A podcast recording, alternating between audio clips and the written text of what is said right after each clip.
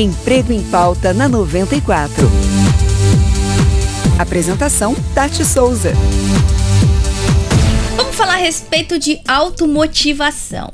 Se eu te perguntasse o que lhe fez levantar da cama hoje, qual seria a sua resposta? Eita, se você parou, pensou e falou assim, Tati, eu não sei. Ou eu levantei da cama pelo simples motivo de precisar pagar as minhas contas, eu preciso te falar que possivelmente você está no momento desmotivado.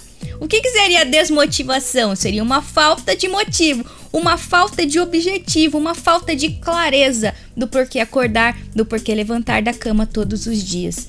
E isso tem se tornado cada vez mais comum, principalmente em cargos de alta liderança. Sabe por quê?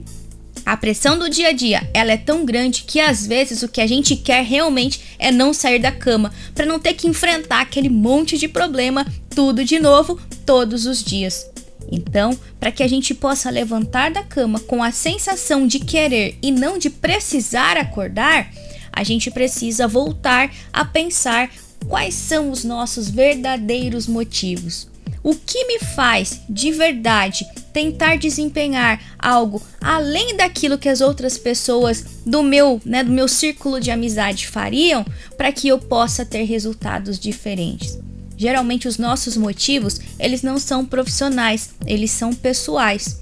Eu costumo dizer que uma pessoa geralmente acaba buscando um emprego que ganhe bem, um emprego que tenha, né, é, que seja onde a gente seja reconhecido porque nós temos sonhos pessoais a serem realizados. Só que às vezes quando a gente chega até esse emprego do sonho, a gente esquece qual era o sonho que motivava a gente lá atrás para chegar onde a gente chegou. E aí entram as nossas crises de desmotivação. Eu quero que você possa refletir, pelo menos que seja no dia de hoje, o que tem verdadeiramente feito sentido para você continuar a sua jornada. Ali possivelmente está plantada a sua motivação. Espero que tenha feito sentido para você essa reflexão. Nós nos vemos no próximo Emprego em Pauta.